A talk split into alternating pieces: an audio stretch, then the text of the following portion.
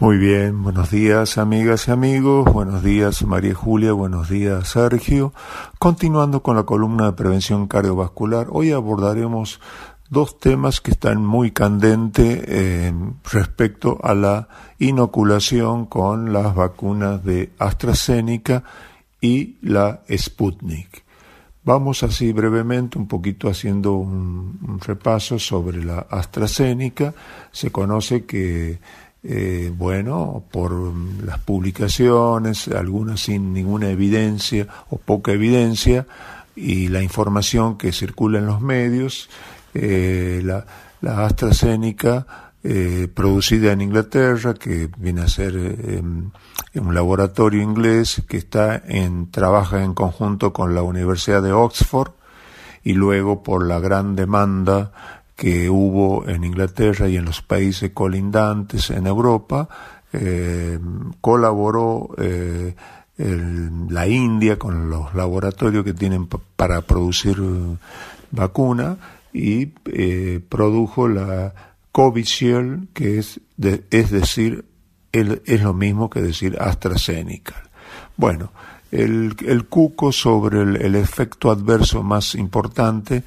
está relacionado a la trombosis. Recordemos que la trombosis es este, un cúmulo, es un agrupamiento de células, fundamentalmente de plaquetas, que pueden eh, desplazarse por los vasos sanguíneos, sea arteriales o venosos, produciendo una arteriosis, eh, una trombosis arterial o una trombosis venosa. Si fuera una trombosis eh, arterial, puede haber, por ejemplo, una trombosis cerebral en las arterias cerebrales, puede haber una trombosis este, coronaria, bueno, sería una, en tal caso, un infarto agudo de miocardio o alguna, alguna patología isquémica coronaria, desde el punto de vista arterial estamos, estamos hablando, o una trombosis en, en los miembros inferiores, en las piernas, en en el pie o en algún sector de las extremidades inferiores. Y están las trombosis este, venosas, que en este caso van por las venas. Este, aquellas, recordemos que las arterias son las que llevan, las que llevan la sangre oxigenada, que salen del eh, ventrículo izquierdo, van por la aorta y por todas las arterias del organismo. En cambio, las venas son aquellas que mm, eh, originan el retorno venoso, es sangre no oxigenada, que vuelve eh, por, eh, por las venas más importantes, de mayor calibre, y desembocan en el corazón, para que luego se produzca la hematosis y la nueva oxigenación. Bueno, respecto al efecto adverso de, del, digamos, de la AstraZeneca, que es ínfimo, realmente es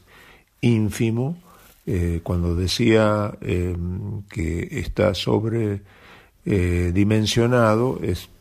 es porque realmente no, no se cuenta con la información de evidencia, hoy por hoy evidencia científica, y hablan en realidad de la trombosis, la experiencia principal es de Europa, en la cual se pudo constatar que hay este, tres casos en un millón de, de personas este, inoculadas con la AstraZeneca, lo cual desde el punto de vista eh, evidencia científica es irrelevante. Y estos tres casos en un millón se dio sobre todo, o se ha dado sobre todo en los grupos etarios o en las edades de menos de 30 años, preferentemente en las mujeres que están eh, bajo tratamiento con anticonceptivos orales, orales, si a eso se le asocia tabaquismo, este, en este grupo y en esta característica de, mujeres tienen mayor incidencia de, de, trombosis cuando reciben la, la vacuna eh, AstraZeneca eh, antes de los 30 años pero repito, eh, son eh, realmente eh, desde el punto de vista evidencia o significancia estadística son irrelevantes. cuando dije tres casos en un millón, estamos hablando de un 0,0006% de trombosis. Si tenemos en cuenta, a ver, hagamos un, nos retiremos un poquito de la AstraZeneca y hablemos del COVID cortito, cortito. Si alguien contrae el COVID sin complicaciones y tiene que pasarla o la pasa en el domicilio cumpliendo el protocolo, esa persona que, que no ha sido vacunada y que está contagiada por COVID y que no es grave porque no tiene comorbilidad o porque la evolución sintomática no fue grave, y, la pasó en el domicilio, también tiene la posibilidad de, em, contraer o de, de, que se le establezca o complicarse con una trombosis, pero en este caso es el 1%, el 1% y nada que ver con eh, el efecto, digamos, de la vacuna AstraZeneca, que estamos hablando de tres personas por un millón de vacunados si el COVID, este, eh, el que contrajo el COVID eh, se complicó o tiene que internarse porque eh, está en, una evolución tórpida de morbilidad, de moderado a severo, la posibilidad de la trombosis es del 5 al 10%. Bueno, tanto en, los casos domiciliarios como en aquellos complicados que tuvieron que ser internados, ahí sí sí tienen esos porcentajes de eh, importantes de trombosis.